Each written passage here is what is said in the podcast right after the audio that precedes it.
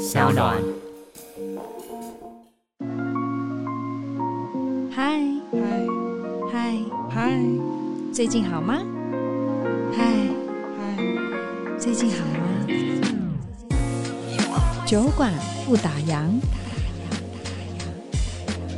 大陆人都不睡觉哎、欸，就是凌晨一两点了，还在跟你微信，然后再对工作的东西。但我们台湾不也这样吗？有吗？没有吗？台湾比较下班就下班吧？会吗？你看，像我有时候晚上我我丢制作人，他们也都会回我哎、欸。我有一天十二点多吧，你看你奴役了他们。不是，应该是我想。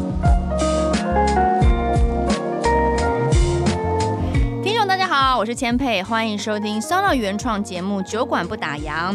其实呢，在我们的娱乐产业里面，除了艺人以外，大家印象最深刻应该就是记者嘛，对不对？其实记者这个行业真的很好奇，然后你会很想知道到底记者的生活是怎么样。可是你们知道吗？在我来讲，我从出道到现在，我其实是很惧怕记者的，因为我觉得他们。不管是一笔一字，都可以去影响、去改变我们艺人的人设。就是应该是说，你可以很努力了十几年，但就是因为他把你写成，譬如说写成这个样子，然后大家就觉得哦，你就是长这个样子。所以你这十几年的努力，你所有的功课都付之一炬，因为大家都觉得你就是记者写出的那个样。所以，意思我是非常惧怕。记者的，但是今天呢，可以邀请到这位来宾，我真的觉得非常的开心。其实有点戒慎恐惧，你知道吗？因为他算是真的是从小看我长大。他说我刚出道，他就一路看着我看到现在，我都生了两个小孩哦。其实心情必须坦白说是有点紧张，但是也很期待，因为他在演艺圈的经历真的不是一个记者，一个叫做记者的人可以匹敌的，因为他跑过的新闻，访问过的艺人，他。基本上他就是一个演艺圈的观察家，你知道吗？一定会有很多故事可以分享，终于可以好好的把他给扒开。通常都是他去扒别人，今天我想来扒扒看他，看他愿不愿意让我扒。好的，我们欢迎酒馆大来宾，也是我们资深的娱乐记者吴礼强茂茂哥。大家好，我是吴小茂，千贝好。哎、欸，我真的是我一定要叫你茂茂哥，真的真的不叫真的太太太不专业了。客气了，千贝姐。哎、欸，其实我们先讲茂茂哥出来是 TVBSG 的娱乐新闻记者。记者哦，对啊，我的第一份工作。哎，所以等于说你是几年进剧台啊？怎么第一批就这么伤人呢？不会，不会，因为我也是啊。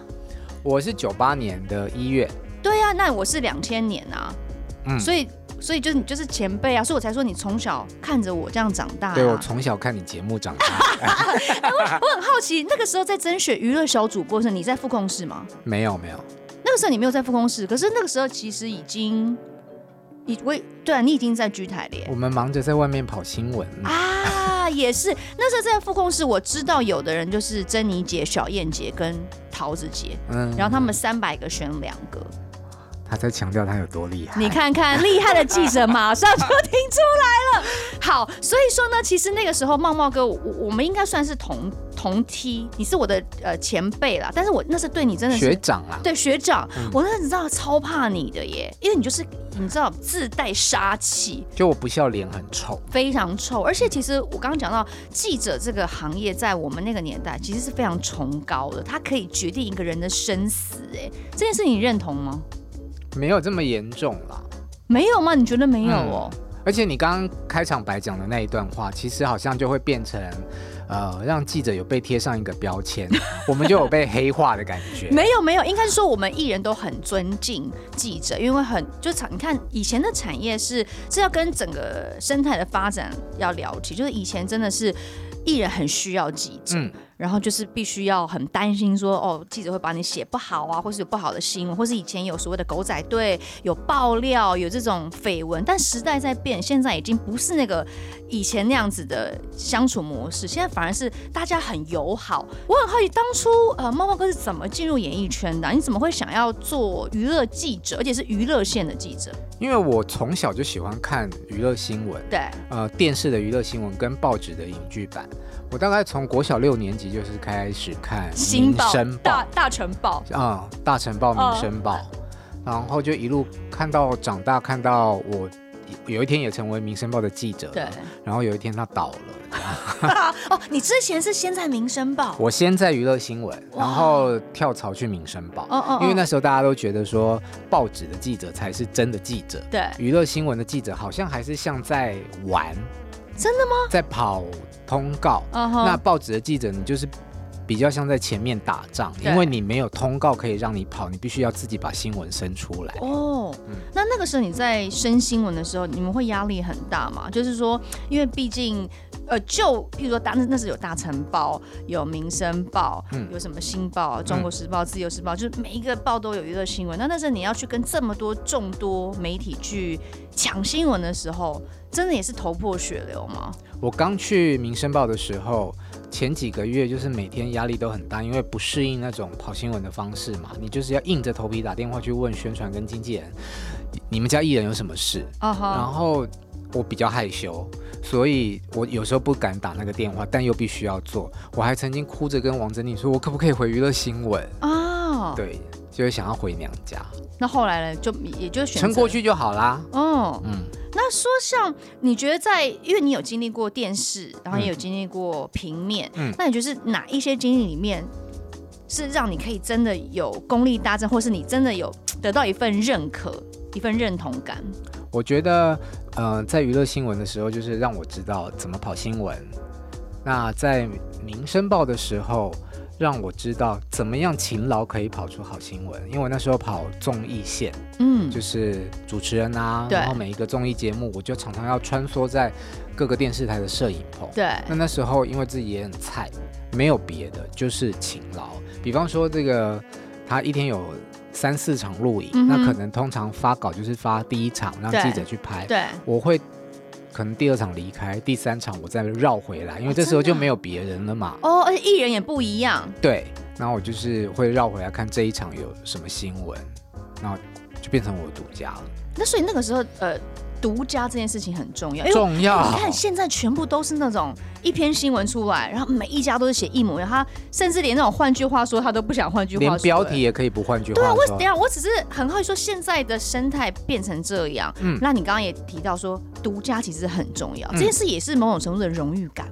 当然，就是说，哎、欸，老子有，你们都没有，荣誉感跟爽感。嗯哼，嗯，当你因为以前没有即时新闻嘛，对，你所有的新闻 都好多即时新闻。以前的新闻都是在隔天翻开报纸的时候，怎么有这个？对、哦，那时候就是很享受让别人怎么有这个的时候，而且就看到是吴理强。嗯，那那所以说，在记者圈里面，你没有办法真的交到朋友吗？我觉得我还蛮可以的哎，但是我很我自己觉得我的人缘还不错啦。Uh. 但是我也觉得我在跑新闻的时候会跟大家保持距离。哦，oh? 嗯，怎么保持距离？就是工作完了之后，大家在摄影棚可以聊天拉赛。对。可是当我意识到现在有新闻出现的时候，我就会慢慢的飘走，不要跟他们在一起。你就会这样搞，哪边有新闻？就会想办法，就是啊，我我有事情，我要先走。但其实你是要去跑新闻。对，我要去别的地方。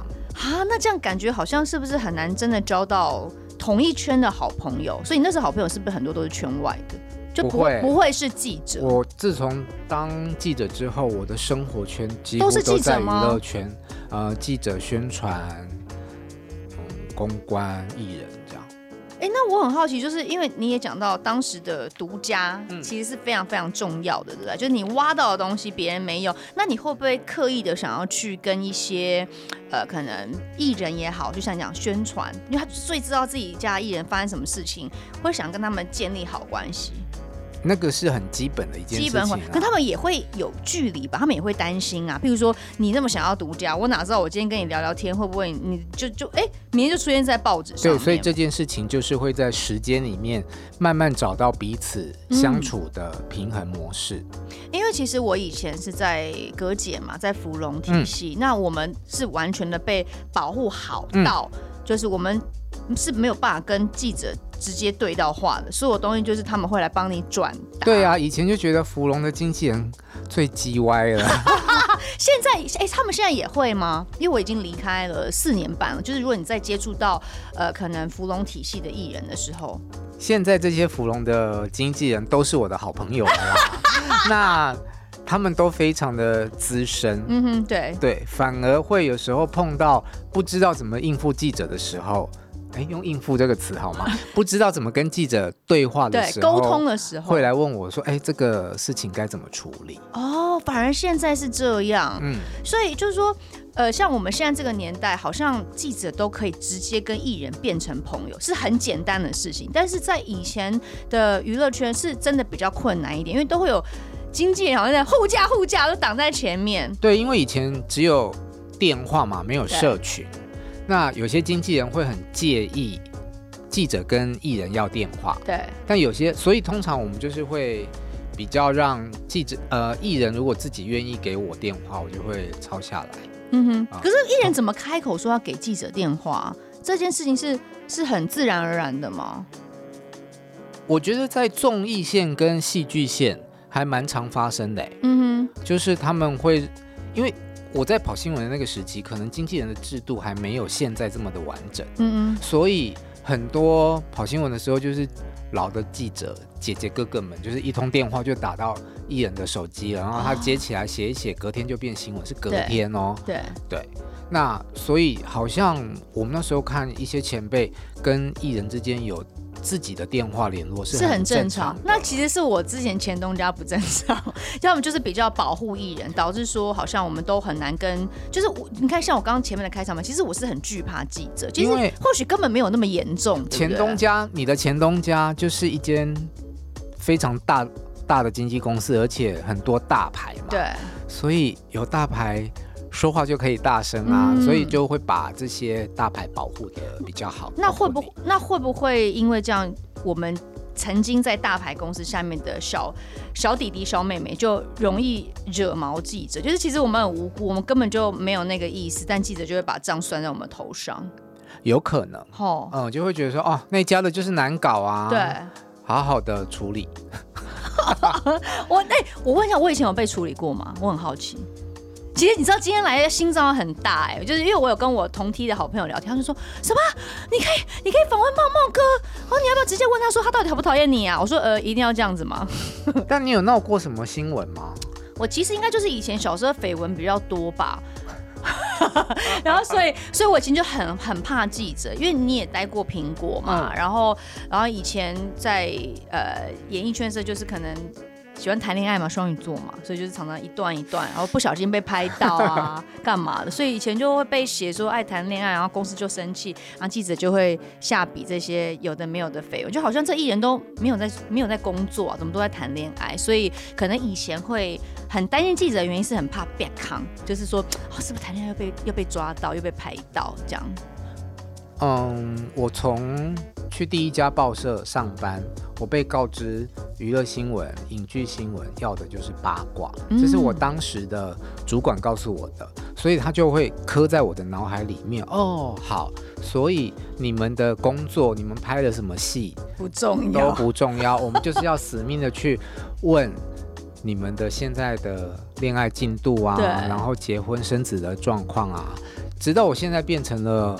艺人的工作人员换了角度之后，我才发现，其实，在做一个作品的过程中，有很多东西是值得可以跟大家讲的。嗯、那你刚刚讲的情况，我会觉得说，可能因为你们的公司保护你们保护的比较严谨，对，所以让媒体对于你们自动会产生一种距离感，然后就觉得，嗯，我其实。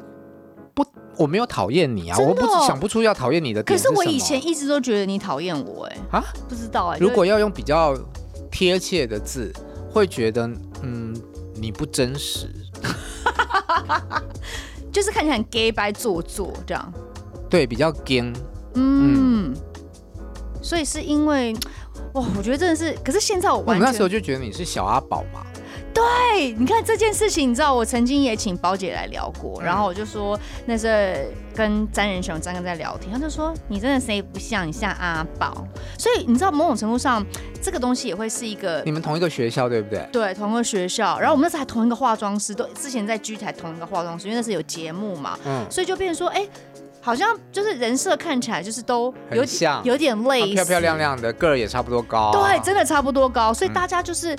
那个时候的圈内对宝姐比较不友善，然后某种程度上，我就好像连带的也被不友善，然后我们两个女生之间就某种程度又又有一种莫名的一种奇怪的余量情节，不知道就是怪怪的。哦、所以我上次我你知道过了大概呃二十年，然后上次邀请他来访问，他就跟我说，我一点都不在乎啊。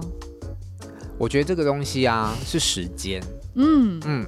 现在看到的曾宝仪跟当年看到的曾宝仪不是同一个人，真的完全不同人。嗯、然后我觉得我也不一样，特别是我觉得我有了小孩，我进入了家庭，然后我这些时间我历练了很多，就是把小时候的我们讲的小时候日子，可能刚出道那时候的锐利，嗯，或是那种不友善、被误解，嗯，他全部都软化了。所以上次他来节目的时候，就是有一种。莫名的一种结解开了，但我们也没有真的一个什么什么样的一个冲突，对，没有都没有，嗯、就是因为演艺圈的这一些可能舆论，或者是一些这种观感，导致说，你看，甚至我我我我还问猫猫哥说，哎、欸，你是不是有曾经讨厌过？其实根本就没有。其实我觉得这个问题很好、欸，哎。呵，就是如果你没有问的话，你可能对于我有没有讨厌你这件事情有一个疑问，对，而我也不知道你一直觉得我讨厌你，哦、对，那。这就是一层很没有必要的纱嘛。对，所以其实我觉得不知道，我觉得可能年纪大了吧，或是我觉得这个这个 podcast 这个小酒馆的空间很奥妙，真的。从哎，你们节目为什么叫小酒馆，但没有酒喝啊？我不知道你要酒啊，不，因为我住桃园，我通常都是开车过来，所以当然，因为我、就是、你不要喝啊，我，我喝啊。你又不早讲，我哪知道你喜欢喝酒啊？不然就帮你准备酒了，好不好？因为其实会喜欢叫小酒馆，就是因为它这个酒就是长长久久，然后我的人生跟很多数字酒有关，然后我也爱喝酒，所以才叫小酒馆。然后我就觉得这个空间常常会蹦出一些人生新的人事物的一些连接，或是它会解开。很多很奇妙的事情，或是会发酵很多，借由在这个空间的专访聊天，嗯、可以去做一些和解或是化解，我觉得都是很好的一个契机啊。我觉得这就是我们这个年龄段。很享受的一件事情，你知道，呃，我那时候在做访问猫猫哥功课的时候，嗯、我那时候一边，因为我喜欢跑步嘛，然后就是在那个跑步机上放我的 iPad，我就在看一些你的专栏什么，看一看，我就会看到一篇你在讲母亲的事情，嗯，然后刚好那个时候已经进入到大概凌晨快到十二点，那个健身房要关门了。这时候还在跑步，还在跑步啊！这不是应该喝康了吗？没有，现在有小孩不喝了啦。现在只是特定时间才喝，以前很爱喝，但就是在一边跑步一边做功课，一边在沉淀，一边在思考，因为很喜欢一个人的时间。嗯，然后看着，然后到最后那几分钟要关门的时候，我就赶快上车。嗯，关起房门我就啪大哭。哈，哎，我还把它录起来，我记录下来，因为我已经分不出来那是汗水还是雨呃还是泪水，因为就是一边跑到刚好最后要 ending 半小时，然后。看到你那一篇在讲母亲那一篇的时候，你看我起鸡皮疙瘩。我写了什么啊？这么好哭啊？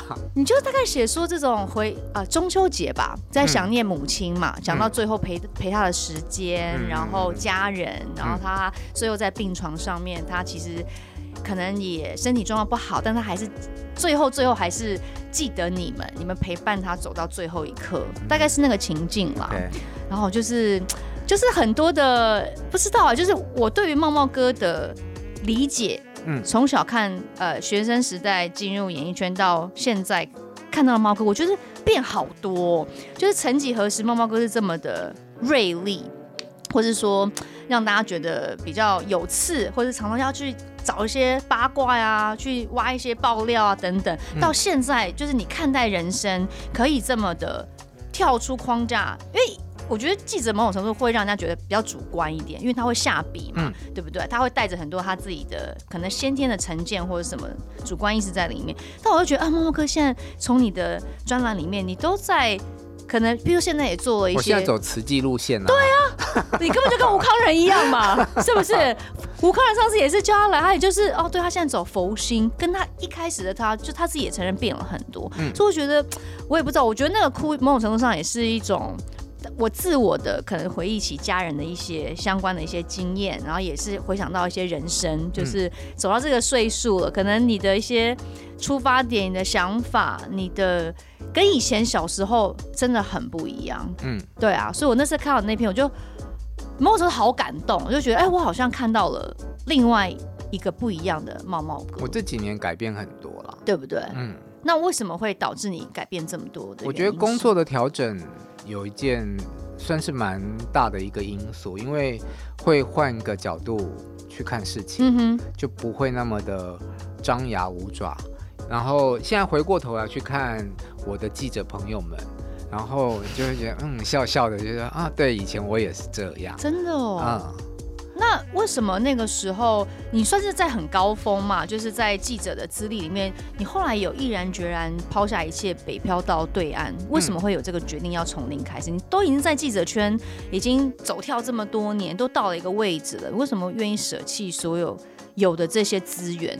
我那时候我做做媒体做到最后是一周刊的主管，嗯，那我那时其实对于新闻这件事情，我非常的抗拒。疲了吗？我就觉得有很多呃不想要服务的人，嗯，就是那时候就是网红刚崛起，哦，然后有一些讲白一点是不太入流的人，可是新闻里面常常要出现他们，嗯，我就觉得我为什么要浪费我的力气去写这些人的事情？嗯，然后再来是呃。很多你刚刚讲的独家新闻，三十秒之后就变成别人的，哦，然后他改，他有时候甚至现在也都不改写了，对啊，他直接复制贴上，改一两个字，嗯，对，然后点击率可能比你好，你就会很生气。嗯，明明就你先写出来新闻，嗯，然后被这样子对待。那我后来去呃北京工作，我当时觉得说再怎么样不顺利的话，我回来我一定还是可以。当个记者嘛，嗯，一定还是有媒体要我去上班。我这么会跑新闻，对，哎，但后来发现回来不需要，现在不需要你这么会跑新闻的记者。哦，对，现在其实比较需要会聊天的记者，对不对？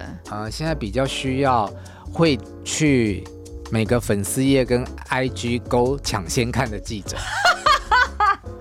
讲的好正确哦，因为这样也可以变成一篇新闻。因为这种事情是我不会做的，我常常就是会跟现在一些记者弟弟妹妹们问说：你们怎么有办法在第一时间就知道这个艺人发了什么？对，他们说要设抢先看啊。对对对，抢先看啊。可是问题是，艺人有这么多，对啊，啊，你每个都要抢先看，是要看多少人呐？嗯哦。所以说那时候你就会有点厌倦了台湾的媒体生态开始在转变，你就放下所有一切，想要去对岸闯闯看，去做艺人经济。可是因为艺人经济，就像我们刚刚聊的嘛，其实它是有点跟记者是有点小小的，因为服务的对象不同，他们是有点小对立的。那那个时候你不会觉得砍掉重练是一件很辛苦的事情，因为你思考的角度也不一样。这件事情我比较广大，我那时候就觉得说，我想去。我想要去看一下大陆市场长得怎么样，嗯哼，我就去了。那我老板也是你前东家的老板嘛，嗯，那去了之后就发现，对，是一件辛苦的事。真的哦，你印象最深刻的是什么？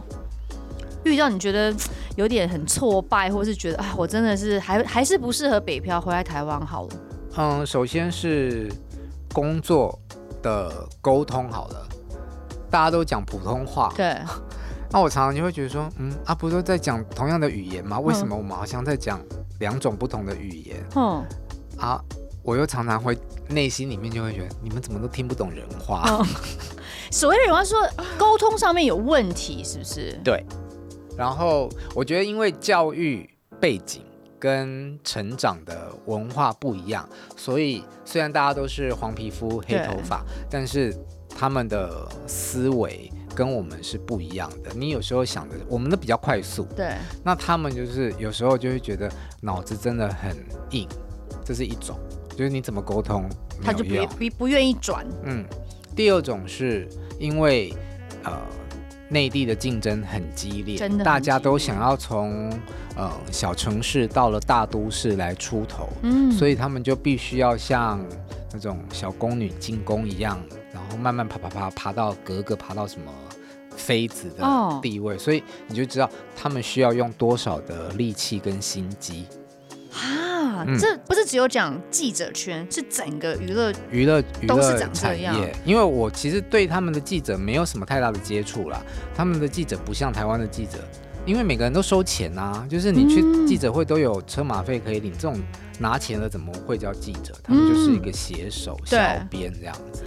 哦，因为我那时候听去那边呃工作的艺人，就陈羽凡嘛，嗯、然后啊谭维维的先生嘛，嗯、然后乔琪姑娘是吗？哎呀，啊、很可爱的乔琪姑娘，就在听她在讲，她其实很久、嗯、十多年前就跟我说，在那边要用肝去换的，就是他们、啊、对他们所有东西就要喝酒，一些文化，然后常常他必须。他觉得很累，他只是想把他去北漂，是他想演戏，他只是想把戏演好。他说有这么难吗？就是你必须要搞很多这些，就像你讲，他必须要去社交，嗯、想一些手段。但是因为他可是他是国外回来，他没有，他不是那么善于心计，嗯、所以他觉得心好累哦。嗯，但但他就说站久了，站早了，那那个位置就是你的。我非常同意那个用肝。换来的这句话，嗯、当然我没有像他那样子有那么多的社交，嗯、就是为了要工作的应酬社交，我个人是不喜欢这一种的。但是确实工作时间很，大陆人都不睡觉哎、欸，就是凌晨一两点了还在跟你微信，然后再对工作的东西。但我们台湾不也这样吗？有吗？没有吗？台湾比较。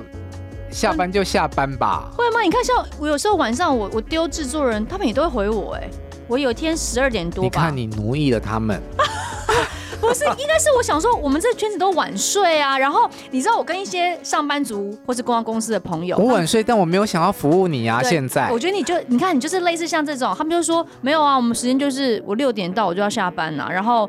到隔天上班前，我都不想接到你们的讯息。我说，可是我们丢讯息，就是说，反正你就算睡觉，你明天一早就会看到我的讯息。所以，我其实这个讯息没有让你当下帮我解决，我只是我先丢了，我想讲什么我先讲了。可是不是很多人，很多人要有那种上下班模式。你是属于这种上下班模式？不是，因为我们的记者的训练会让你很多事情都要马上处理，秒回。对，所以只要你一点传给我，我还在醒着。我就会回去。对啊，那不就是了吗？而且我有一个很焦虑的，就是，比方我们现在在录音，然后我只要看到哎有讯息进来，你还会看？我就嗯，真的假的？吃饭我也会看讯息。我对于手机的依赖吗？重度成瘾者。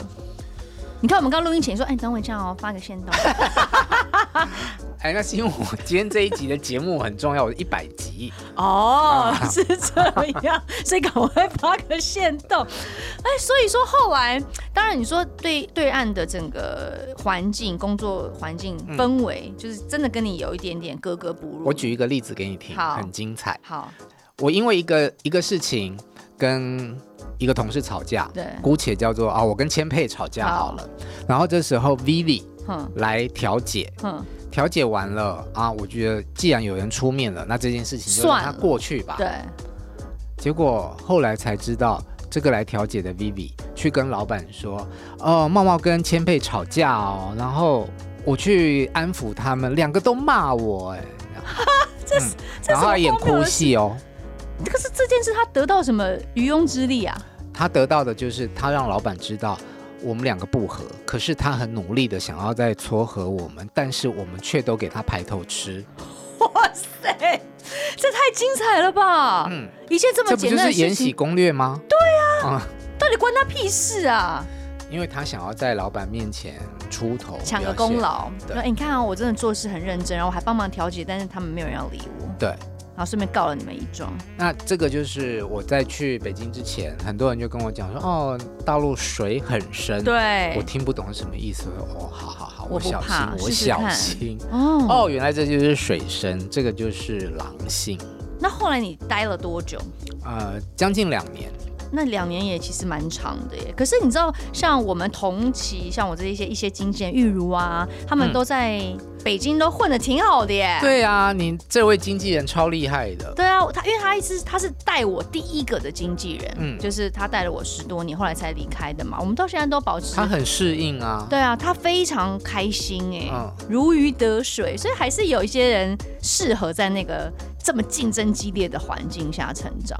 那像以前这样子的关系，你会不会？我的意思说，像以前这样子的年代，可能你都很直接嘛，嗯，呃，跟一般的记者比起来，你算是比较有侵略性的记者，是会比较为了达到目的不择手段。那你这样，你会不会很担心说，第一个朋友，或是再来就是你也很怕说，以后人家听到茂茂吴李强，就会有一个叫嗯、呃，往往后退。我以前你会担心吗？我以前很享受人家怕我。真假的？因为我会觉得说，哦，这是我权威的一种表现，嗯这表示我很厉害。对，直到去年吧，我跟华灯初上的编剧小杜哥，嗯嗯嗯嗯他是我老朋友，嗯嗯，聊起这件事情，他很惊讶，他就说，为什么为什么要人家怕？对。然后我才去想说，嗯，对啊，我为什么要这样？现在回忆起，就是因为你看，我们刚刚有聊说，其实这几年有些转变，你觉得那个转变跟转泪点在哪里？就开始你可能会多换位思考啦，嗯、或者是是从去北漂那段时间吗？差不多吧，就是北漂，然后因为就是完全是换一个脑袋，那你才会去想到说，对事情的角度有很多种。那每个人都有自己的为难，跟他在工作上面需要负责的地方，所以即便我现在在讲我以前怎么样怎么样，我很喜欢现在的我自己，但我不太，嗯、我并不讨厌过去的我，因为我觉得那是我对于我工作负责的表现。嗯哼，对，曾经的你是长这样的。嗯，那在那个时候有没有一些发生一些比较经典或是印象深刻的事情？因为你，你说吵架之类的，对对，我想听这种比较。你看你们这种人就是爱负面标啊，跟记者一样。没有，我是想说，我们不能今天都走心灵瓜，你来走心灵瓜很奇怪哎，总是要有一些爆点吧，或是一些这种比较特别的一些两难的状况啊。有，我有在一个记者会拍桌离席。嗯，记者会现场，我应该没有拍桌了，但我就是起身离席。但是人家现在在你的前东家的艺人哦，是哦，对。是一个团体，不能讲吗？可以讲啊，我其实没有在，你就讲啊，就飞轮海啊，哦哦哦哦，嗯，飞轮海他对他们算是相相关来，就是就是来我们公司，呃，来前东家代管的，呃，应该是这么说，就是为什么你要离席？当天是小巨蛋演唱会，哼，他他们小巨蛋演唱会，哎，对啊，你需要这么惊讶吗？没有啦，没关系，坏人我来做，我就是看完一场既不会唱也不会跳的演唱会了，然后就觉得哦。我已经在那里面两三个小时了，接着还要去采访庆功宴。为什么你要待两三个小时？通常记者都前面而已啊。没有啊，小巨蛋你是要看完的啊。哪有记者都把前面拍一拍，然后看一看前面。那个是摄影记者，我们你们要全部看完哦，都在新闻中心啊。哇塞，那好厉害啊！不喜欢看你还要硬看就对了。哦，没有不喜欢看啊，我们很喜欢看。然后呢？然后通常就是看完演唱会之后就去。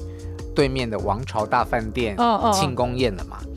那个时期就是传出吴尊要单飞啊，oh. 他要签给你前老板哦，oh. 嗯，然后所以在庆功宴，我们就是先暖身，问了一些跟演出有关的问题，然后慢慢的进入主题之后，我就问吴尊有关于呃要单飞的事情，他的答案大概就是讲说那个都是媒体乱写。嗯，哇，激到你了，你的你的点，你说老子有这情报来源，绝对不是空穴来风。因为我觉得，我现在回想，我可以理解你那时候不能说的理由，嗯嗯，但是你不能因为你当时不能说，而把责任推给媒体。嗯哼，对啊，你不能公开，那为什么你要指责媒体乱写？因为这是个事实嘛，嗯嗯，事后证明他的确去了芙蓉啦。啊啊啊啊，对。那时候就是起身就走了，然后宣传就吓死，就出来开始安抚追人哦，真的、啊，嗯。可是他在记者会，呃，庆功记者会当下，就是一个记者离席，对他们来说，他们会很很很在意这件事情吗？啊，就是我那时候有比较大牌一些啦。哦。哦，所以他们就是有看到这个状态，然后就觉得哦，没有，我以前就是我生气，人家好像就会蛮害怕的，可能就像我讲的，我脸很臭嘛。对啊，你看大家都对你有些误解，但事实上以前是真的气焰比较旺一点啦，对，因为你也是很专业在你自己的职场上面。对，可是我从头到尾。我都很清楚，我自己是一个善良的人，嗯，良善的人。嗯、其实我很好奇哦，就是呃，我们一开始都会比较担心，呃，可能记者啊，就是他们是不是都喜欢写不好的啊？或可是是不是也有一些温馨的事情？有没有发生在你们之前跑新闻的时候？我其实回想以前当记者的生涯，我有时候会去问我自己，说我到底是不是一个好记者？嗯，因为其实一个好的记者，你其实不能够带私人感情，你要。公正客观，但我有很多年的时间，我其实蛮带着感情在跑新闻的。我对于那一些我认为当时是我朋友的人，嗯、我我其实是把艺人当朋友的。哦、那所以有一个新闻对我来说是很难过的，就是 Selina 被火烧伤这件事。哦、他意外的隔天，那时候苹果就是新闻在哪里，苹果就在哪里，我就飞去上海了。然后你也知道，人根本就是。拍不到他嘛，不可能。那你还是想办法要跑这个新闻。对。那当然那时候也认识任爸任妈他们，也给了。我记得我那时候有给任爸一句鼓励的话，那是我人生座右铭，是呃，一切都会过去的。对。那那时候，反正就是某一天我在健身房运动的时候，我就突然收到了一个。S 传来的讯息，嗯，然后一点开，哦，现在讲还是会鸡皮疙瘩，哦，就是他的声音，然后他就说是我啦，我知道你很关心我，哦、这样，然后我那时候在健身房秒哭，哦，哦，那就是眼泪就是这样啪啪啪掉下来，哭完了之后，我马上把这个新闻带回公司了，那个时候刚好是动新闻开始慢慢要。呃，茁壮，因为本来以前只有图文嘛，嗯、然后隔天动新闻里面就播了 Selina 的这一段语音。但你有问过他本人说没有？那你这样子，我当时就觉得这个是新闻啊，我必须要处理。我就是在怕这种事情，就是你很两难，因为他是你的好朋友，嗯、然后这个当然这是一个独家。大独家哎、欸，就是那你怎么去拿捏那个分寸？我当时那个阶段的我，就是新闻在最前面，嗯，那我就是要这个东西，我就是要这个新闻。所以第二天，当我收到很多讯，就是比方说有一些呃同业，嗯嗯嗯，传讯息来讲说哇赢得漂亮的时候，我就是很爽啊，嗯，那一直到了。很多年之后，我去回想这个事情，我就觉得 我当年不应该这样子做。嗯、就像你说的，因为他是以一个朋友的，对啊。那我也在那当下，我也没有想过说我这样处理给唱片公司的人带来多少困扰，因为可能每一家的记者都必须要去，都会去骂他们。他为什么你给茂茂，你不给我们？对，嗯嗯嗯。那。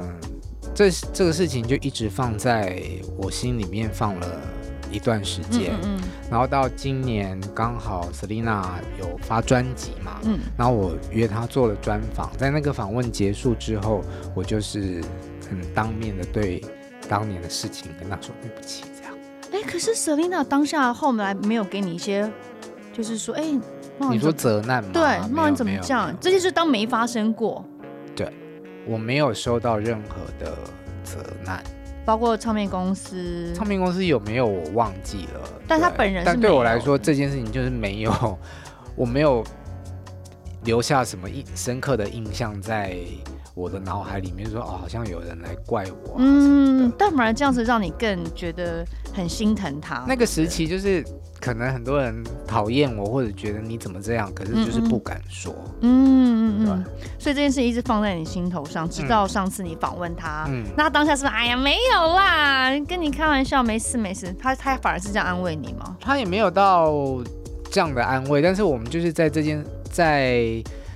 有稍微讲开，他也没有指责，也没有像你讲的那么的轻描淡写，也没有开朗或者是装没事这样。我们就去确实就是说，嗯，对啊，你那个时候怎么样？那后来访问结束之后，我们都有互传讯息嘛，我就说哦，这么多年再见面，我看到你很开心。然后他回传给我，就说哦，他也很开心，因为我们都成长了。我们都往前走了，嗯，对，所以这件事情也是你蛮印象深刻的事。这个故事我蛮常举例的，嗯嗯嗯，对。那像呃上次，我觉得很可能很多东西都是因为北漂过、经历过，嗯、然后因为以前在台湾可能都。没有什么，我觉得没有什么大挫折了，因为就这样，大家都会敬畏你，会怕你，然后刚好你也爬到了主管阶级，所以说从北漂再回到台湾，你觉得那个心境上的改变是不是就还还蛮蛮深刻的？就之后你在呃可能下笔啊，嗯、比如说有自己的专栏也好啊，嗯、或者是说在做一些其他的工作。你看，你也是作家，嗯，然后你也主持 podcast，是不是会有一些转变？就是回来之后，就是人生的最低潮啊。那时候为什么说算低潮？大家还是很尊敬茂茂吧？有吗？没有吗？就是你看，像我，我就就我在演艺圈二十一年，我就是很尊敬你。就对我来讲，就是茂茂哥哎、欸，对啊。好，我觉得这种东西就是很你所谓的虚无。你所谓的低潮是什么？我失业啊，我没有工作，我做 podcast 没有收入，然后我就是。那时候也很爱面子，也拉不下脸去找工作，因为以前都是工作来找我。对对，而且我又觉得说，嗯、呃，我的能力也不差。嗯，我甚至觉得我做事的，就是请到我的人真的蛮蛮划算的啦。嗯、虽然我也没有很便宜，但是绝对让你物超所值。嗯嗯嗯嗯。嗯，可是就是没有人。想要找我工作，然后我那时候就觉得好挫折哦，怎么会这样？嗯、难道我的职涯就在这里 ending 了吗？嗯哼，对，到现在还是会有这样子的自我怀疑啊。真的哦，嗯、因为你现在也做了很多的这种企划宣传呐、啊，嗯，然后或是也写很多的专栏啊，嗯，对啊，还会有这样的感觉吗？可能因为我是巨蟹座，我很需要稳定感。当然在，呃慢慢摸索到这一年，算是还不错。就是哦，我自己开了一个我的个人工作室，嗯嗯，我可以接案。对。但你就会永远不知道，当你这个案子结束之后，你的下一个案子会不会进来？嗯，嗯，所以一直到现在都还是有这种危机意识，就对。嗯，因为我家小时候的家境不好，嗯，所以我有穷过。对于贫穷这件事情是害怕的，是，所以我会比较。焦虑就是我想要先知道我大概我有多少的经济上可以花用。嗯嗯嗯嗯嗯嗯。那像呃，现在你你也说你是，虽然我的 FB 看起来就是我每天都过得很好啦。对啊，是还蛮 正向的啦。啦而且啊，访问都是大牌艺人。当然，我觉得呃，现在的接案呃宣传的这些新闻点。就也是也感觉也是记者的切角，那你觉得跟以往你在写同一份新闻稿的话，它的切点会不会有什么不一样的地方？我蛮好奇的。在做宣传所写的新闻稿的时候，你当然会很希望你能够想要被宣传的东西能够被宣传到，能够被记者们写到，嗯、所以一定都会有写这些东西哦。你的词曲怎么样啊？歌手多么的努力啊？嗯，都是好的为主。对，那以前做记者的时候就觉得。哦，很无聊哎！你 MV 拍什么拍十几个小时啊？这里面就一定有车程啊、化妆啊，这不是很正常吗？但宣传就是喜欢把数字夸张化嘛。对。那现在我因为我有做过记者，然后我现在做宣传，我会比较知道记者想要的是什么，所以我就可以在我的稿子里面写我想要宣传的东西，但是我会另外再帮记者们找。你想要的东西，嗯，就是你可以用以前的一些观点去切，让这篇新闻稿更有吸引力，记者更感兴趣。像有时候有一些公关公司，他们在办活动，然后会邀请艺人代言。通常公关公司他们不会处理影剧的事，嗯，所以他们有时候就会呃发包给我，就是说哦，那这个影剧线的部分麻烦你帮我发记者来，你帮我写影剧线的新闻稿。对，因为我记得我上次有做一次呃龙山，对对对，万华宣传，然后但是我知道是你写，我觉得好开心哦，因为其实很久没有被你写新闻，然后所以我才我才讲说，其实我觉得各行各业都有它价值存在的这可贵性，然后就我来讲，我就会觉得。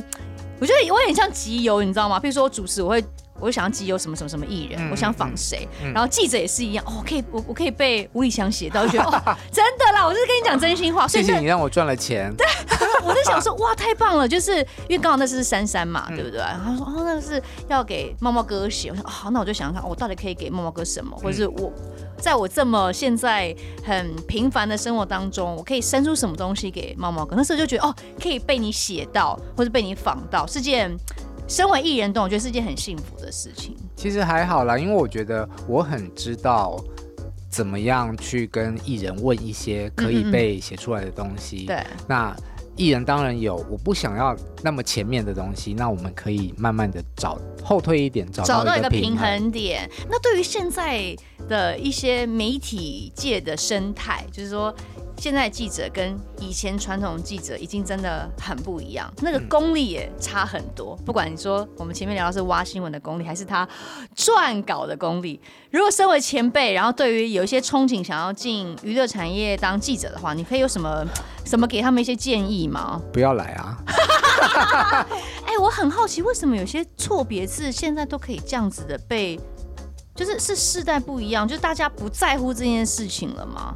我常常看到一些很严重的错误，我不知道说为什么这件事可以发生呢？你你你去看这些新闻，你会不会觉得怎么阿南那样？我是个有文字洁癖的人，我对于不会使用的跟的，对对对，以及再见的再跟在乎的在的这种，我是很吹毛求疵。可是现在超多人分不出来耶。对啊，哦，因为现在的在线上的记者真的就是可能二十几岁，也小我们二十年了，他们对于。他们的教学好像对于中文的使用真的没有那么的精准。嗯哼，嗯。